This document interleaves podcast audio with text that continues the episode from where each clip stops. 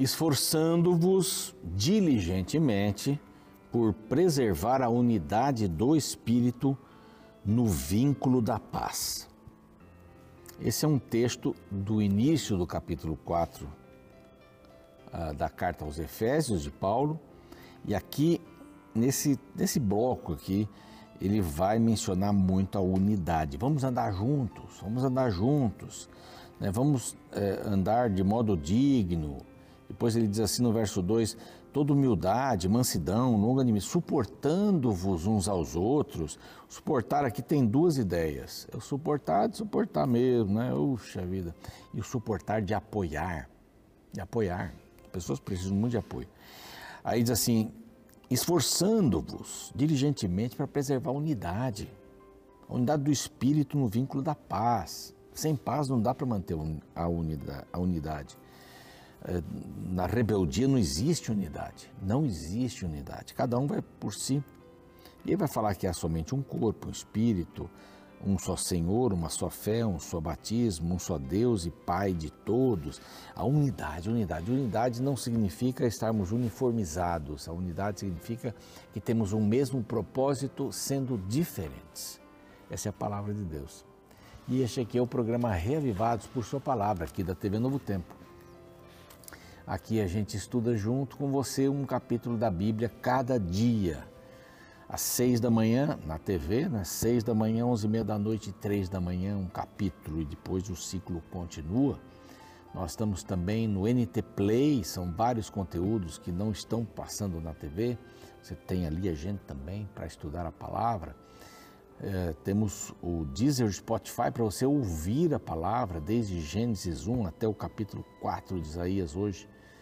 Vamos passar por ele daqui a pouquinho. Essas são as plataformas que você pode utilizar e uma muito especial que é o YouTube.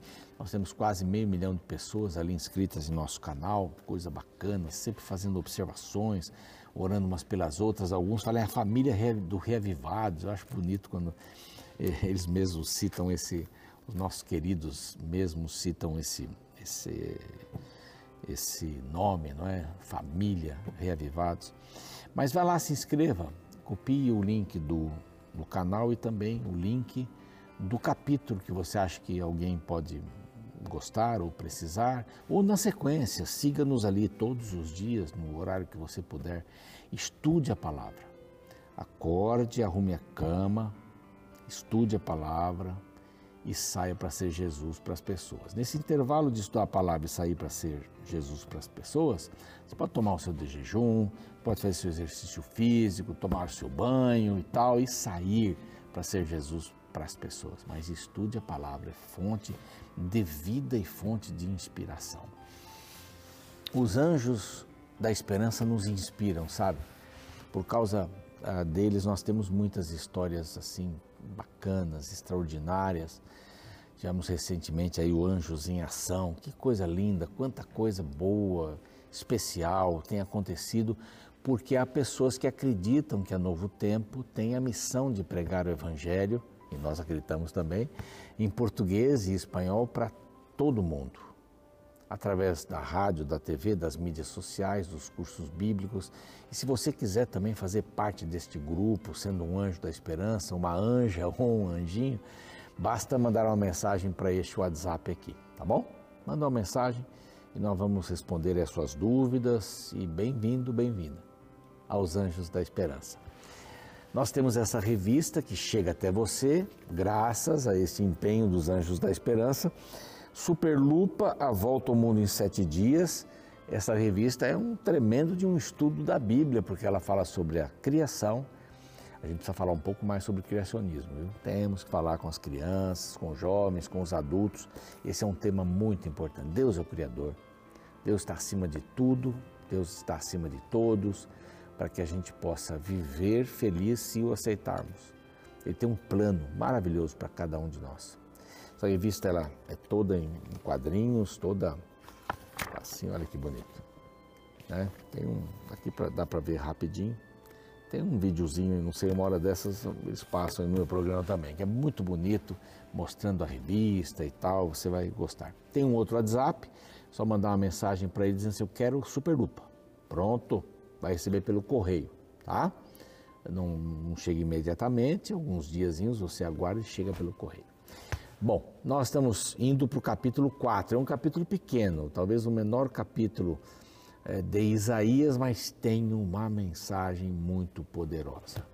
Então não sai daí, a gente volta já já. Na TV tem um intervalo, no YouTube não tem, mas estamos indo para o segundo bloco.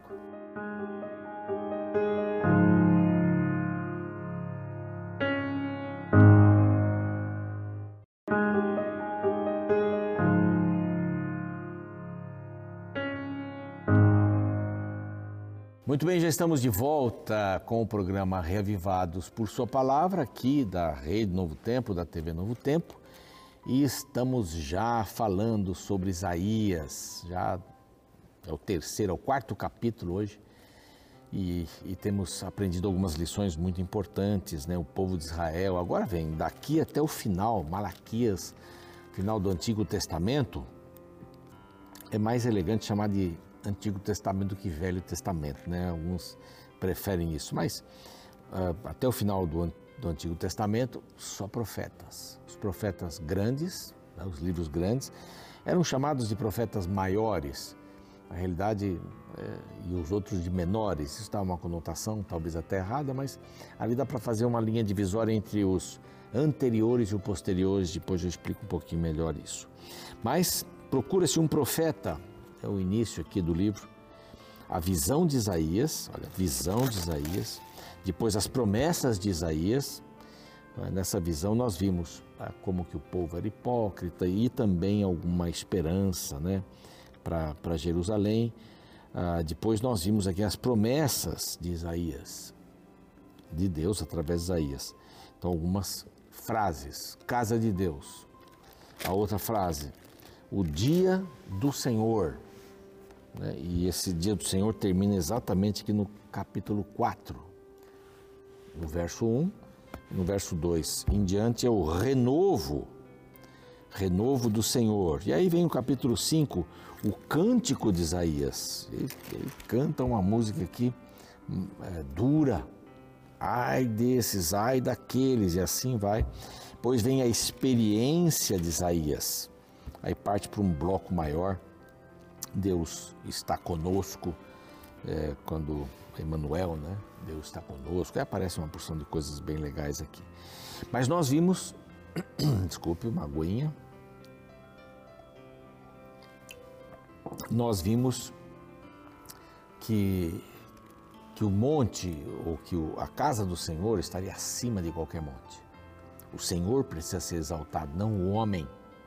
Depois nós vimos aqui que o dia do Senhor vem ele vem dar a paga. Aqui. Verso 10 diz assim: Dizei aos justos que bem lhes irá, porque comeram do fruto das suas ações. Então, as ações têm consequências. O dia do Senhor vem para dar um juízo para uns de morte e o um juízo de vida para outros. A Bíblia fala isso por aí, tá? Menciona aqui as atrocidades de Israel e inclusive das mulheres que ficarão em número bem maior do que os homens, porque eles morrerão na batalha. Os assírios vêm aí. Vocês não estão entendendo. Vocês não estão compreendendo que os assírios vêm aí, eles são impiedosos. E vocês vão morrer. Então abram os olhos, olhem para Deus, peçam ajuda, parem de adorar esses deuses, parem de pisar em cima dos pobres, das viúvas, dos órfãos. Pare de fazer isso. Pare de roubar. Pare de ostentar. Tudo isso daí. E o capítulo 4 ter, começa, né? O capítulo 4, 1 termina o capítulo 3. Termina o 3, mas ele é o 4. Então, sete mulheres naquele dia lançaram mão de um homem, vão dizer assim: não, pode deixar, comida a gente arruma, roupa também, só dá o seu nome. Nós não queremos compromisso. É aí é que está uma das uma das coisas que falam, né, que as pessoas estão querendo Jesus, mas sem compromisso. Só o nome dele também é uma das interpretações aqui que é dada. E aí vai o capítulo, o verso 2, o reinado do renovo do Senhor. Depois de tudo destruído, depois de tudo destruído, o tronco vai levantar um broto, um renovo. E aí está a esperança da floresta. A esperança da floresta está na semente que cai e está no broto que nasce numa árvore que caiu, né? ou de um tronco de uma árvore que caiu na tempestade. É a esperança da floresta. A esperança do povo de Israel é esta também, o renovo. O livro de Isaías é um livro muito, muito importante, muito bacana. Ele fala várias coisas, eu até anotei aqui nesse meu caderninho sensacional. Livro fala sobre o Messias, o nascimento, o ministério de João Batista, a unção de Cristo, desculpe, a rejeição de Cristo pela nação, pela própria nação, pelo povo de Deus, Cristo como uma pedra de tropeço, o ministério de Cristo para os gentios, o sofrimento e morte do Salvador, a ressurreição, a volta para governar como rei. Esse é um, é um livro, este, extraordinário, mostra tudo isso. Aqui vem dizendo, o Messias vem, vem o renovo, não é? Para governar o reino do renovo do Senhor. Ao mesmo tempo, ao mesmo tempo, a condenação dos ímpios ocorre e a salvação dos justos. Quando o Senhor vier, aqui tem dois momentos que ele vai vir. Primeiro é a sua primeira vinda. Neste momento aqui, ele vem para estabelecer o reino. O reino está entre nós desse João Batista. O segundo momento, ele vai voltar. Então será a sua segunda vinda, ou a sua primeira volta. Ele vai voltar para estabelecer, uma vez por todas, o mal será, uh, estará morto. Vai ressuscitar depois para morrer de novo, lá depois do milênio. Mas isso daí é bem claro. Então, o renovo ele dá esperança para o justo. O renovo ele traz o fim do ímpio. Naquele dia, o renovo do Senhor, essa é a frase, será de beleza e de glória. Oh, glória, né? Beleza e glória. Quer ver? Aqui no 11, aqui mesmo, Isaías, 11, verso 1, diz assim: Do trono de Jessé, quem, quem é do trono de Jessé? Davi. Davi. Jessé é o pai de Davi. Do trono de Jessé sairá um rebento e das suas raízes um renovo. Isso vem de Davi. A Bíblia toda vai explicando. De Davi sairia um guia. E aqui vem dizendo: naquele dia o renovo do Senhor será de beleza e de glória, o, e o fruto da terra, orgulho e adorno para os de Israel que forem salvos vai ser de beleza, glória, fruto da terra e de orgulho e adorno. Não é o orgulho que mata, né? É a satisfação de ver o Messias veio. O Messias veio. E depois de um tempo, é, os judeus até acabaram de esperar que o Messias fosse o seu filho, principalmente quando foi declarado que ele viria da raiz de Davi. Então, da raiz de Davi, será esse o Messias? Será esse o Messias? Mas houve uma porção de famílias que não se interessavam por isso. Tanto faz, não estão nem aí para o Messias, estão vivendo bem. Hoje acontece a mesma coisa, né? Jesus vai vir. É, a promessa está clara. Os sinais estão acontecendo. Mateus está se cumprindo. Né? Mateus está se cumprindo. 24, Mateus está se cumprindo. Falta o 25. Mateus está se cumprindo. Jesus vai vir. Ele vai vir. Você vai estar esperando ou não? Sua vida gira em torno desse objetivo maior, porque aí começa um novo, um novo estágio na história da humanidade. Vai religar né, com aquilo que deveria sempre ter sido o Éden, a partir daí. Então, você está se preocupando com isso, com a volta de Jesus? Ou você está, ah, Jesus vai vir um dia aí, mas a gente vai, o jornal vai noticiar, né? a gente vai ficar sabendo. Não, virá como ladrão. A Bíblia diz claramente, mas aqui eles esperavam o Messias. Eles esperavam. E o Messias veio, veio. Será que os restantes de Sião e os que ficarem em Jerusalém serão chamados santos, todos os que estão inscritos em Jerusalém para a vida? É o livro da vida. Quando o Messias vier pela segunda vez, os que estiverem inscritos no livro da vida serão salvos. Quando o Senhor lavar a imundície das filhas de Sião e limpar Jerusalém da culpa do sangue do meio dela, com o espírito de justiça e com o espírito purificador. Então, os restantes vão estar inscritos no livro da vida. Verso 3. Então o Senhor vai lavar a imundície. Está é um paralelo tremendo com a segunda vinda de Jesus, com a volta de Jesus.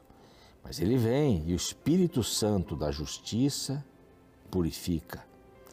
Criará o Senhor sobre todo o monte de Sião e sobre todas as suas assembleias uma nuvem de dia, e fumaça e resplendor de fogo chamejante de noite. Você lembra alguma coisa é isso? Você lembra? Quando o povo de Israel saiu do Egito, não é? estavam sendo purificados, saindo do Egito, eles iam passar pelo Mar Vermelho. Aliás, passaram né, pelo Mar Vermelho. Aí uma coluna de fogo iluminava a noite, para aquecer e iluminar. E uma coluna de nuvem fazia sombra durante o dia para eles caminharem a proteção de Deus de noite e dia. Ele está dizendo aqui em outras palavras assim: não há tempo em que eu não esteja com você. Não há tempo em que eu não me dedique a você. Quando o calor estiver forte, eu vou estar lá. Quando as coisas esquentarem na vida, quando houver frio, vou estar lá para esquentar você. Não há um momento que eu não esteja. Olha, isso é uma promessa maravilhosa, maravilhosa. O renovo. Porque sobre toda a glória se estenderá um dossel e um pavilhão. É uma proteção, né? Dossel é aquela proteção que vai em cima da cama, assim, aquela redezinha, aquela para os mosquitos não virem, é uma proteção. Pavilhão, uma proteção. Os quais serão para sombra contra o calor e refúgio esconderijo contra a tempestade e a chuva. O Messias vem, Messias vem. E a minoria fiel, lá no verso 3, os restantes de Sião, a minoria fiel, os que estão escritos no livro da vida, né, o livro de Jerusalém, no caso aí, vão ser chamados. O Messias vem para esses Quantos havia no templo quando Jesus nasceu? Mas só Simeão foi lá e disse assim: agora eu posso morrer em paz. Ana também. Agora meus olhos já viram a salvação. Os sacerdotes não viram isso. Nem lhes chamou a atenção um garoto de 12 anos falando coisas que nenhum outro garoto de 12 anos havia falado no templo, quando supostamente Maria e José perderam Jesus.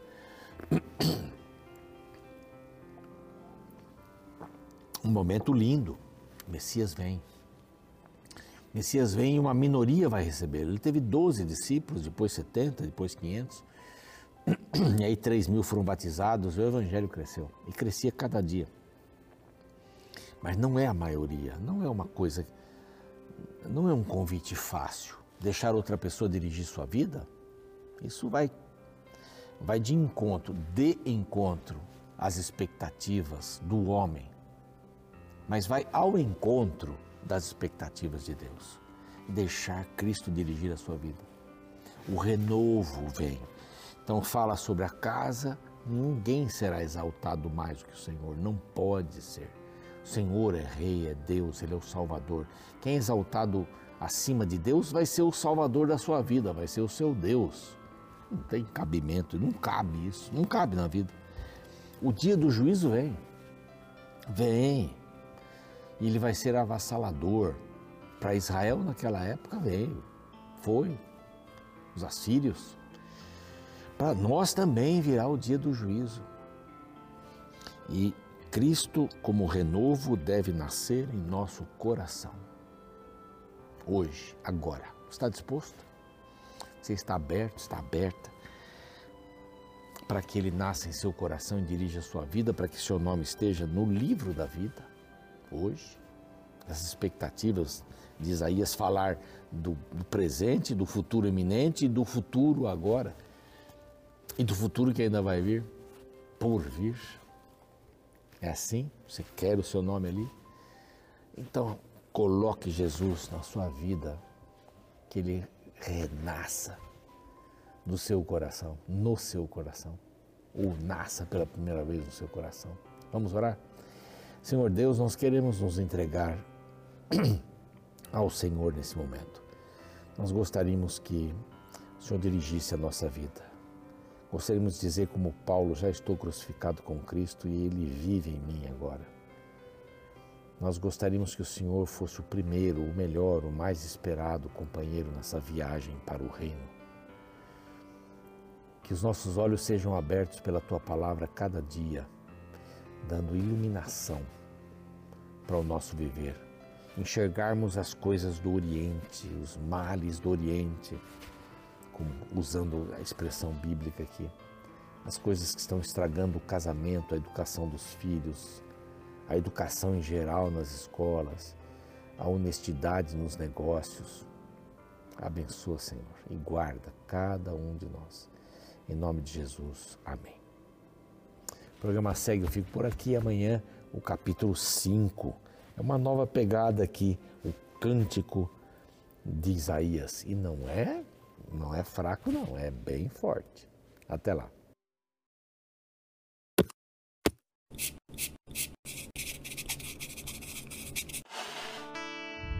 Quando lemos o Antigo Testamento, é fácil nos depararmos com profecias de destruição enviadas por Deus.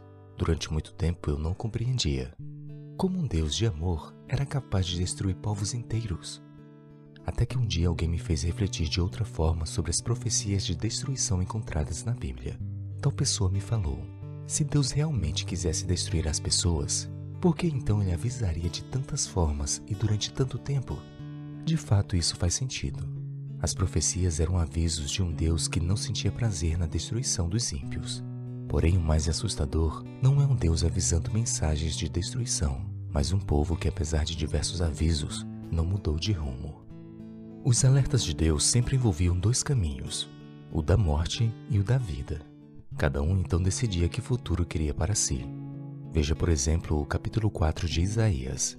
Aqui Deus fala de destruição e de esperança ao mesmo tempo, a partir do verso 4, lemos: Será que os restantes de Sião e os que ficarem em Jerusalém serão chamados santos? Todos os que estão inscritos em Jerusalém para a vida, quando o Senhor lavar a imundícia das filhas de Sião e limpar Jerusalém da culpa do sangue do meio dela, com o espírito de justiça e com o espírito purificador. Interessante que o adjetivo purificador que aparece no final do verso 4, referindo ao Espírito de Deus, é a palavra hebraica ba'ar, que significa queimar no contexto de purificação. Esta expressão refere-se ao trabalho dos ourives, que para purificar a prata das impurezas a colocava no fogo, para que o metal fosse refinado. Ao Isaías usar esta imagem, ele deseja mostrar que os juízos de Deus têm o um papel de purificação e não de punição. O fogo das dificuldades separa os fiéis dos infiéis e destrói apenas aqueles que querem ficar apegados ao que é impuro. Isso me faz lembrar da história de um amigo meu que quase morreu afogado em uma praia depois que nadou para longe da margem de segurança. Seu pai precisou nadar muito até conseguir salvá-lo. Quando então ele chegou vivo na margem da praia, seu pai lhe perguntou insistentemente: Filho, você não viu os avisos? Você não lembra do que eu te falei? Sabe, nosso pai não quer que nos percamos. Ele envia avisos e nos dá conselhos, mas cabe a cada um de nós escolhermos sermos obedientes ou não ao que nosso Pai nos diz.